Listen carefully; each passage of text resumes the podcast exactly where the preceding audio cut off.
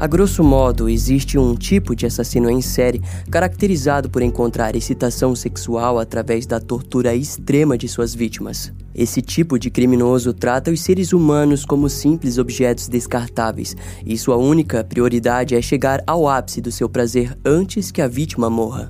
No entanto, caso a vítima venha a falecer, isso não interromperá o processo.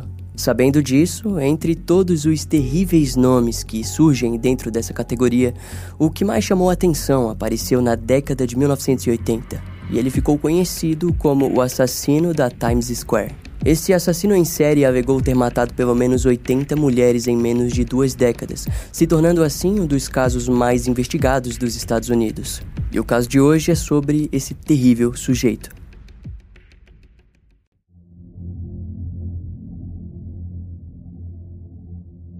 Na manhã do dia 2 de dezembro de 1979, um jovem assistente de produção de filmes chamado Peter Vronsky, de 23 anos, havia recém-chegado na região da antiga Times Square para trabalhar. Mas o que ele jamais imaginaria era que naquele dia a sua vida mudaria para sempre. Peter trabalhava presencialmente em Toronto, mas costumava viajar com frequência para Nova York para entregar os filmes na região da Times Square. Lá ele visitava um tipo de laboratório especial para filmes que passavam por edições e aperfeiçoamentos. Era uma rotina divertida para um jovem da década de 80. Afinal, Peter recebia dinheiro para se hospedar em hotéis e refeições pelo tempo que fosse necessário. Contudo, mesmo assim, ele costumava se hospedar em lugares mais baratos, pois preferia gastar o dinheiro em boates, discos ou livros.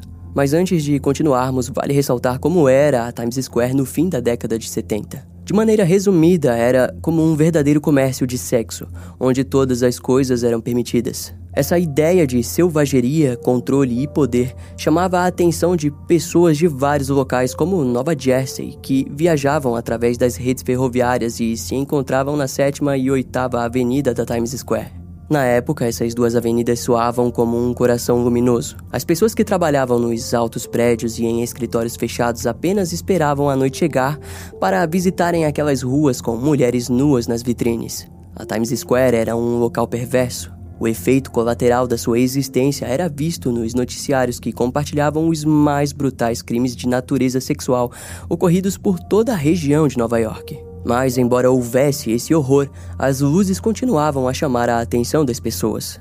Algumas tinham sorte de, ao se assustarem com o que viam, partirem antes das suas vidas serem destruídas. Já para quem ficava, a pessoa geralmente estava ciente de que poderia se tornar uma vítima em potencial da natureza deturpada daqueles que frequentavam a Times Square. Os clientes dos comércios sexuais, em sua maioria, eram homens que procuravam saciar suas fantasias mais secretas e muitas vezes sádicas. E agora que compreendemos um pouco do contexto da época, voltaremos para dezembro de 1979. Peter, o assistente de produção que falamos antes, estava em seu último dia de espera quando um problema técnico com um filme fez com que ele precisasse permanecer mais dias em Nova York. Ele então decidiu se hospedar em um hotel ainda mais barato. A cerca de dois quarteirões do rio Hudson, ele encontrou um hotel que, em suas palavras, era um lugar inconveniente até mesmo para os drogados e profissionais do sexo. O hotel se chamava Travel Inn, um local com tarifas baixas, mas que parecia ser limpo e seguro o suficiente para Peter. Ao chegar, não haviam quartos prontos e ele precisou esperar no saguão até que a equipe de limpeza deixasse um dos quartos habitáveis. Após meia hora, Peter ficou impaciente e decidiu subir para os andares e visualizar o hotel. Enquanto esperava o elevador, ele ficou levemente frustrado quando percebeu que alguém estava segurando o elevador no último andar. E quando o elevador finalmente desceu, Peter foi recebido por um homem suado e com um corte de cabelo feio para a época. Ele parecia ter cerca de 30 e poucos anos e pela roupa poderia ser um funcionário comum de escritório. Mas antes que pudesse continuar a julgá-lo, o sujeito saiu calmamente do elevador sem trocar nenhum tipo de olhar e durante a passagem esbarrou na perna de Peter com sua mala. E depois de subir por alguns andares, ele caminhava pelos corredores quando sentiu um leve cheiro estranho de algo queimando. Na época, Peter acreditou que poderia ser um frango assado queimando no forno, mas logo percebeu que o cheiro era de madeira queimada. Em outras palavras, um incêndio havia se iniciado em algum dos quartos do hotel. Peter desceu até o saguão e foi recebido pela equipe do corpo de bombeiros que já haviam sido acionados. Aquele inconveniente o fez procurar outro hotel decadente e ele só voltaria a ouvir o nome do hotel Travel Inn no dia seguinte. No outro dia, Peter leu nos jornais que os bombeiros de Nova York haviam sido acionados por conta de um incêndio comum, mas ao chegarem, descobriram dois corpos femininos nas camas do quarto que deu a origem do fogo. De acordo com as autoridades, eles possivelmente haviam sido assassinados. E para piorar a notícia, um dos bombeiros relatou que antes de descobrir que elas foram assassinadas, ele havia tentado levar uma delas para fora do quarto apenas para se deparar com um corpo sem mãos e cabeça. Quando a equipe forense da polícia chegou ao local, eles analisaram a cena do crime e descobriram mais coisas. A primeira foi de que as roupas das vítimas foram dobradas e organizadas em duas pilhas na banheira do quarto além de que em cima das pilhas estavam os sapatos das vítimas. O assassino havia posto os itens lá exatamente para saírem ilesos do incêndio. Curiosamente, nenhum membro da vítima foi encontrado no quarto.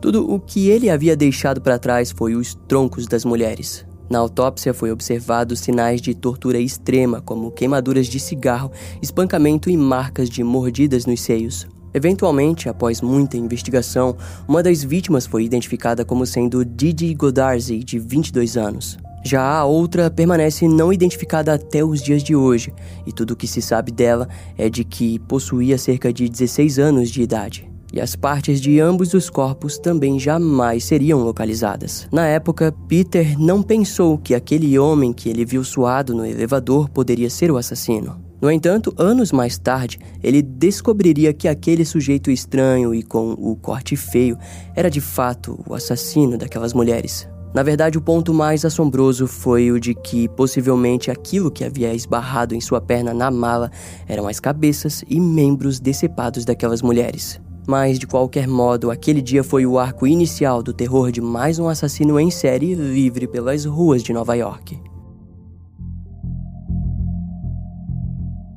Cerca de cinco meses depois, em maio de 1980, uma faxineira estava aspirando um quarto no hotel Hasbrook Heights Quality Inn quando esbarrou com o aspirador em algo debaixo da cama. Ao subir o colchão, ela se deparou com um corpo feminino brutalmente agredido e com as mãos presas em uma algema. Na autópsia foi descoberto que ela possuía vestígios de fita na boca, sérios ferimentos de espancamento na cabeça e em todo o seu corpo, como também uma mordida no peito causa da morte foi dita como asfixia. Algum tempo depois, a vítima foi identificada como Valerie Ann Street, de 19 anos.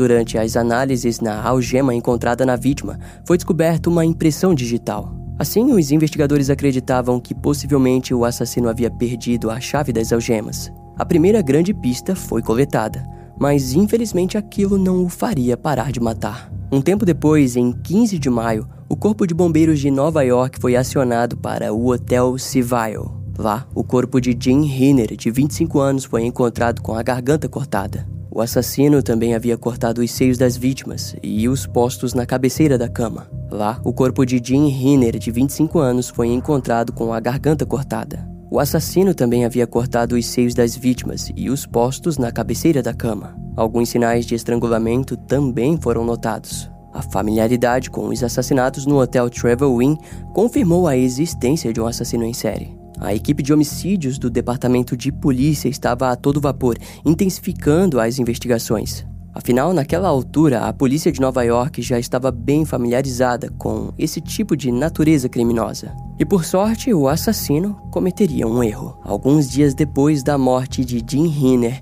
uma profissional do sexo chamada Leslie Ann Odell, de 18 anos, trabalhava na esquina da Avenida Lexington, em Manhattan, quando foi parada por um homem que apagou uma bebida. O sujeito permaneceu conversando com ela por um longo tempo e, no fim, disse que a levaria até Nova Jersey, onde ela poderia fugir dos cafetões de Nova York. Aquilo foi visto por Leslie como a chance perfeita para recomeçar sua vida. Os dois partiram em direção a Nova Jersey e pararam em um restaurante 24 horas, onde o sujeito comprou um grande pedaço de bife para a garota. Após algumas horas, o homem pediu para que eles fizessem sexo por 100 dólares. Leslie aceitou a proposta e os dois foram até o hotel Hasbrook Heights Quality Inn, o mesmo onde o corpo espancado de Valerie Ann Street foi encontrado. Era por volta das 5 horas da manhã quando ele ofereceu para fazer uma massagem em Leslie. Ela então rolou de bruços e o homem subiu em suas costas. E antes que pudesse perceber o que estava prestes a acontecer, uma faca surgiu na base do seu pescoço. Junto a isso, o homem pôs algemas nos pulsos de Leslie. Em seguida, uma série de torturas se iniciou e chegou em seu ápice quando ele começou a morder os seios da garota. Enquanto a torturava, o homem a dizia que Leslie deveria aceitar aquilo, pois todas as outras garotas aceitaram. Segundo ele, ela era uma prostituta e por aquele motivo deveria ser punida. Ele mordeu, espancou, chicoteou e fez cortes suaves no corpo de Leslie. E curiosamente costumava parar para secar o rosto dela com uma toalha úmida. E em seguida começava o ciclo novamente. No entanto, embora os gritos de Leslie tenham sido abafados, os funcionários do hotel, que geralmente não se importariam muito com aquilo, ainda estavam assombrados pelo assassinato ocorrido no começo do mês. Daquela forma, a polícia foi acionada e enquanto eles não chegavam, os funcionários passaram a exigir que a porta fosse aberta. Quando as autoridades chegaram, o sujeito estava tentando fugir pelo corredor e foi rapidamente preso. E na delegacia ele foi identificado como Richard Francis Cottingham, de 34 anos. No quarto foram encontradas algemas, mordaças de couro, duas coleiras sexuais, um canivete e um estoque de comprimidos prescritos. Durante o interrogatório, ele negou a acusação de envolvimento com o assassinato de Valerie Ann Street e disse que apenas gostava daquele tipo de sexo. A polícia notou que Richard possuía algumas passagens pela polícia e que não era o melhor exemplo de homem. Embora Richard Cottingham fosse pai de três filhos, ele era um homem divorciado e morava sozinho nos subúrbios de Nova Jersey. Seus vizinhos o descreveram como um homem reservado e amoroso com os filhos. Ao mesmo tempo, possuía registros datados de 1969, onde foi condenado por dirigir embriagado em Nova York. Em 1972, ele também foi condenado por furto de uma loja de departamentos em Nova Jersey. Por fim, Richard recebeu apenas 10 dias de prisão por aquilo. No ano seguinte, foi preso em Nova York por roubo, sodomia e por abuso sexual. A denúncia havia sido feita por uma profissional do sexo e pelo seu cafetão. Entretanto, nenhum dos dois compareceram nos processos judiciais e o caso foi arquivado. Já em março de 1974, Richard voltou a ser preso por roubo e cárcere sob a acusação de outra profissional do sexo. Infelizmente, na época, era comum essas mulheres não participarem dos processos judiciais devido às suas passagens pela polícia, e assim o caso foi novamente arquivado. Richard permaneceu livre para continuar os seus crimes e piorou ao decorrer dos anos. Mas antes de traçarmos esse caminho, vamos explorar um pouco mais do seu passado. Richard foi filho de um homem rico na indústria de seguros americanos, mas era um garoto quieto e solitário. Já aos 10 anos, Richard apresentou curiosidade na pornografia que envolvia sadismo e submissão. Ele se formou na escola em 1956 e depois trabalhou na sede da empresa Empire State Blue Cross Blue Shield, onde o seu pai era presidente. Lá, Richard desenvolveu habilidades como operador de computadores. Foram longos 16 anos de trabalho na mesma empresa até o dia da sua prisão. Também foi na Blue Cross que ele trabalhou com Rodney Alcala, um assassino em série que atuou nos anos de 1968 e 1971. Em maio de 1970, Richard se casou e foi morar na região de Queens Village, em Nova York. O casamento rendeu dois meninos e uma menina, mas durou oito anos.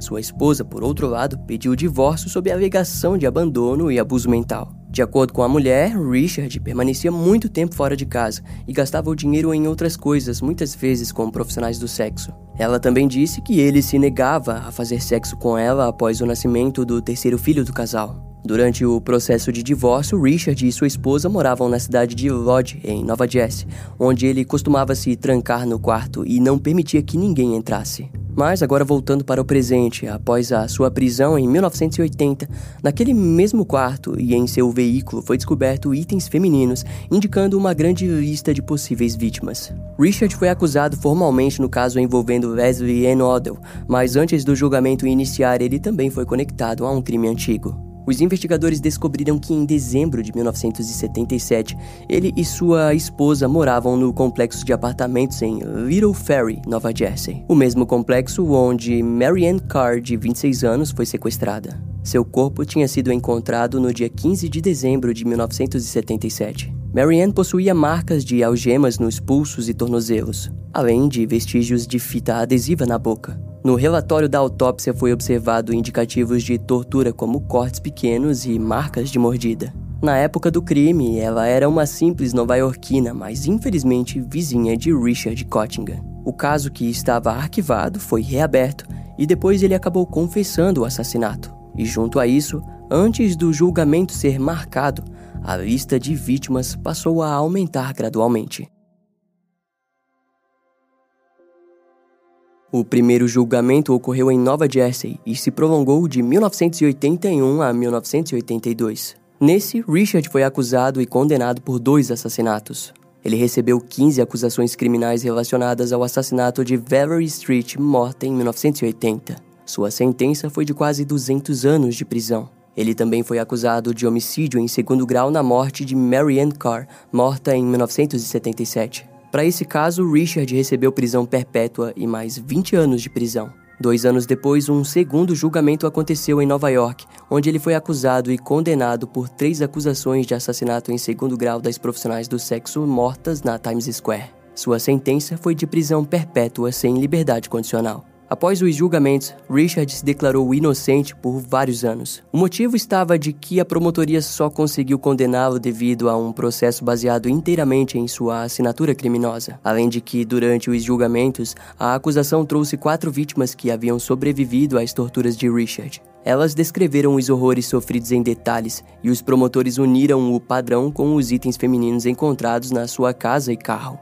Os itens foram considerados como sendo prêmios do assassino, trazendo assim a solidificação de um perfil de um assassino em série. No ano de 2009, após negar as acusações, Richard finalmente confessou todos os assassinatos pelos quais foi condenado. No ano seguinte, ele também se declarou culpado no assassinato de Nancy Chiava Vogel, de 29 anos. O crime ocorreu em 1967, quando Richard possuía apenas 20 anos. Nancy era casada e mãe de dois filhos na cidade de Little Ferry, em Nova Jersey. O seu corpo foi encontrado no Halloween de 1967 atrás do banco de passageiros do seu próprio carro. Ela foi estrangulada e suas mãos estavam amarradas na frente do seu corpo. Nancy foi vista pela última vez três dias antes de ser encontrada e foi morta durante o seu trajeto até a igreja, local onde frequentemente ia jogar bingo com os amigos. Posteriormente, o assassino só voltaria a falar sobre os seus crimes em 2014, quando admitiu para o detetive Robert Azilotti os assassinatos de três jovens garotas durante os anos de 1968 e 1969. As três confissões, no entanto, com o consentimento dos familiares, foram encerradas sem acusações pelo gabinete do promotor do condado de Bergen. O motivo estava na tentativa de fazer o Richard continuar confessando novos assassinatos. O detetive Robert permaneceria anos entrevistando exclusivamente Richard. Durante as conversas, o criminoso alegou ter cometido entre 85 a 100 assassinatos desde os seus 20 anos de idade. Em abril de 2021, ele confessou um duplo assassinato cometido em Nova Jersey no ano de 1974. As vítimas foram Lorraine Mary Kelly, de 16 anos, e Marianne Peter, de 17 anos. Ambas foram violentadas e sufocadas até a morte. Os detalhes dos crimes já haviam surgido em 2017, um tempo antes da aposentadoria do detetive Robert. No entanto, quem fez com que a confissão se tornasse oficial foi Peter Vronsky, o jovem que trombou com Richard no hotel Travel Inn em 1979. Após a prisão de Richard, Peter dedicou e ainda dedica sua vida no estudo de assassinos em série. Mas fato é que o assassino da Times Square de certa forma sempre foi sua obsessão e fazê-lo confessar mais crimes foi o ápice de sua própria paz interior. Por sorte, em junho de 2022, através de testes de DNA, Richard foi acusado pelo assassinato de Diane Cusick, de 23 anos. Ela foi violentada, espancada e estrangulada em fevereiro de 1968. Diane havia viajado para Nova York para comprar sapatos e nunca mais foi vista com vida. Seu corpo foi encontrado dentro do seu próprio carro estacionado próximo ao shopping. A mulher é considerada uma das primeiras vítimas de Richard. Mais tarde, de uma cama de hospital aos 76 anos de idade, Richard foi formalmente condenado pelo seu assassinato. Em agosto de 2022, através de um acordo sem acusação formal, o condado de Rockland, em Nova York, aceitou a confissão do assassinato de Lorraine McGraw, de 26 anos. Seu corpo foi encontrado em março de 1970 e ela foi espancada até a morte. Ainda ao fim de 2022, Richard confessou oficialmente o assassinato de outras quatro mulheres de 1972 a 1973 em Long Island, Nova York. Segundo as autoridades americanas, o caso do assassino da Times Square é um dos casos mais antigos que continua a ser resolvido através de evidências de DNA e confissões. Atualmente, o número de vítimas ultrapassa os 19, mas suas confissões, como dito inicialmente, aumentam esse número para talvez centenas. No fim, de acordo com Peter Vronsky, antes de começar a confessar os assassinatos, tudo o que Richard Cottinger admitia era que possuía um certo problema com mulheres. Peter foi um exemplo de que o um encontro com uma maldade como a de Richard pode mudar não somente a vida dos familiares das vítimas, mas como também a vida de uma pessoa que apenas trombou com uma existência tão assombrosa. Esse caso vai ficando por aqui. Eu espero que você tenha gostado. Não esquece de me seguir nas outras redes sociais. Meu Instagram é brian.m, com dois M's, E-M-M-E. E não deixe de conhecer o meu canal no YouTube com os episódios mais recentes que irão demorar um pouco mais para vir aqui pro podcast. Eu vou ficando por aqui, até a próxima e tchau.